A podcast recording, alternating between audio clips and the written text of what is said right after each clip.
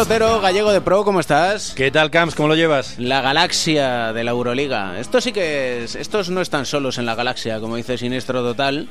Vamos a ir con los mejores, ¿no? Yo creo. Sí, con los mejores de una de las mejores competiciones del mundo de baloncesto, si no la mejor, desde luego, donde se practica un baloncesto más atractivo, para mí al menos. Y como en esto del baloncesto somos muy de las estadísticas. Pues nos gusta, ¿eh? Bueno, estamos aquí con las matemáticas. Y las matemáticas dicen que el máximo anotador de la Euroliga de la fase regular ha sido un ruso del Kinky Alexei Sved con 21 puntos de media. Sí, un jugador que empezó a despuntar muy joven. De hecho, tengo aquí un titular del diario Marca de 2012 que dice: El Ricky Rubio ruso que no convencía a Mesina y que ahora puede ser mejor que Rudy Fernández. No ha sido mejor. Yo creo que tampoco. Pero bueno, ¿de qué viene? Viene de que él con 18 años tenía contrato profesional con el Chesca, el entrenador era Mesina, le daba mucha caña y nunca llegó a ser titular. Y después con el tiempo, eh, J.R. Holden, el, el ruso americano ese que nos metió la canastita en la final de 2007, Cállate, cállate.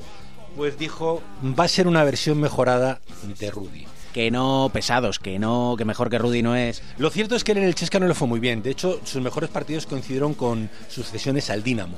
Pero hubo un, un ojeador, el ojeador de Minnesota, Pete Filo, que se la jugó por él. Filo es también el director del prestigioso campus de Treviso y dijo a Minnesota, ficharlo, va a ser una estrella. Al final en la NBA no salió una estrella. Como anécdota te contaré que estuvo involucrado en el mega traspaso de Kevin Love a los Cavaliers, que nació a 40 kilómetros al norte de la frontera de Ucrania y que cuando volvió a Europa, según Euroleague Adventures, una encuesta que publicaron en 2015, se convirtió en el jugador mejor pagado del viejo continente, cobrando una nómina aproximada de 3 millones y medio de, dólares, de euros. ¿Y quién era el segundo? No me lo digas. Rudy Fernández, 2.700. Que ya sabes que esto de los sueldos también es un poco ciencia ficción a veces. Sí, porque no es como en la NBA, que en la NBA sí que están públicamente ve- a disposición de quien quiera saberlo. Tenemos al máximo reboteador, que, bueno, juega aquí en España. Juega en la Liga Endesa, juega en Málaga y se llama James Augustin. Sí, con verde onda cero juega este jugador, Augustin. Es el jugador que yo llamo el pívot del renacimiento. A ver, Te ¿por qué? Fue quarterback en la high school y pitcher del equipo de béisbol hasta su último año en el que se decantó por el baloncesto. Esto del quarterback, que eso es fútbol americano, ¿no? Fútbol americano, el, el- el mariscal de campo que se dice traducido, es el que le dan el balón, la tira muy lejos y otros la cogen. La estrella del equipo, el guapo, el que, el que más triunfa, por decirlo así, ¿no? Eh, él, curiosamente, eso es a mí lo que más me ha llamado la atención, tenía más talento para el fútbol americano y para el béisbol, pero a él le gustaba más el baloncesto. Y como él pensaba que su físico se adaptaba más al baloncesto, eligió el baloncesto y lo eligió por encima de toda una familia. Que te gusta la Me familia. encanta. Bueno, te contaré que su tío, Gerald Lee Jerry Augustin, fue jugador durante 12 años de los Milwaukee Brewers de la NFL y fue entrenador universitario. Su tío, Nick Sorensen, jugó en la NFL. Su primo, Nick Sorensen, jugó en la NFL. Su padre, Dale, fue jugador de fútbol americano en la universidad y su madre pertenecía al equipo de natación. Vamos, que le viene en la sangre. No sé si le viene en la sangre. Bueno, el trabajo seguro, pero desde luego tenemos al máximo asistente y al máximo ladrón, o al mejor ladrón, De que es, blanco. que es uno mismo, que es el doble de Andrés Miso. sí, la verdad que sin pelo se parecen mucho los dos. Nick Calates, por cierto. Investigando me he enterado que eh, canasta en griego se dice Calati, Calates. O sea que su nombre parecía ya un poco predestinado, ¿no? Es decir, que ya nació para esto del baloncesto y esperemos que no nazca para aguarle la fiesta al Real Madrid en los cuartos. Eso espero. Te contaré que Calates eh, se crió en Florida, es hijo de americanos, pero que tiene descendientes griegos.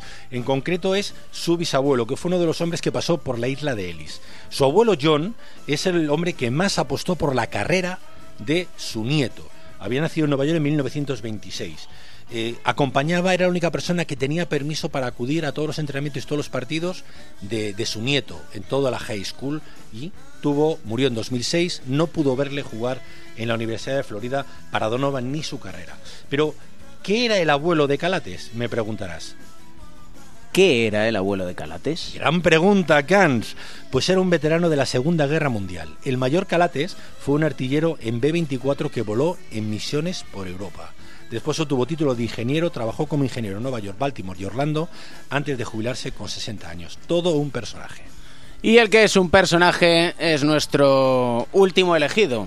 En sí es un elegido, realmente, que es el más valorado, que se hace llamar Luca y se apellida Doncic. Sí, eh, gran conocido desconocido. A mí hablar de Luca delante tuya, que, eres- que le conoces mucho, me da un poco de rubor, pero bueno, lo voy a intentar. Su padre, Sasa Doncic, se retiró hace poco como jugador, es entrenador. Su madre, Miriam Pottervin, ¿se dice así? Miriam Pottervin. Pottervin, Miriam Pottervin, fue campeona mundial de baile, algo que también practicó Luca de pequeño, Sí, por señor. cierto. Te cuento como anécdota que su padre, en una entrevista para la web de la Euroliga, dijo que cuando tenía tres meses, Doncic, Luca, fue a su primer partido de baloncesto. Y dice, creo que le gustaba, porque durante el partido fue el único momento del día en el que no lloró. ¿eh? Es que es un llorón, Luca. Aunque, bueno, sobre todo es llorón, ¿sabes con qué? Cuando se pone a estudiar, no le gusta nada. oye. Nada, nada, nada. En la primera entrevista que dio fue a José Ramón de la Morena en el Transistor. Ah, estabas, estabas tú también aquí en Onda Cero. Y decía que su asignatura preferida eran las matemáticas. Y la que menos le gustaba la historia porque había que estudiar mucho. Un hombre de razonar, de pensar. Es un hombre de improvisar. De improvisar, bueno, de improvisar dependiendo, porque hay una imagen que todos la tenemos guardada, que fue en Moscú. Tiempo muerto que pide el aso. Y vaya lo que pasa, ¿eh? Una jugada la que quieras. L, cuernos abajo, tres, la que quieras. Una puta jugada para que tengamos orden. Tenemos aquí un pivot aquí, tres tíos aquí, tres porteros. ¿Y cómo crees que respondió esto? Tú lo sabes. Sí, bien me acuerdo. Con tres triples consecutivos. Pero es que hay un antecedente a esto, y es que en su debut en la ACB, el jugador más joven de la historia del Madrid, con 16 años y dos meses, primer balón que toca, ¿qué hace Doncic? ¿La bota? ¿La pierde? No. La coge, se levanta y clava un triple. Ese fue su debut. Te contaré como anécdota para finalizar, eh, que dice mucho de, lo que es Luca, ¿no? Eh, acababan de ganar el oro en el europeo, se fueron a Eslovenia y antes de venir a Madrid voló a Alemania porque su abuelo estaba enfermo, estaba hospitalizado, solo para verle y colgarle al cuello la medalla de campeón de Europa. Es que era y es un auténtico héroe en Ljubljana después de ese Eurobásquet conquistado. Menuda nos dieron ahí en Y semifinal. ya la última para los que tenemos esperanzas.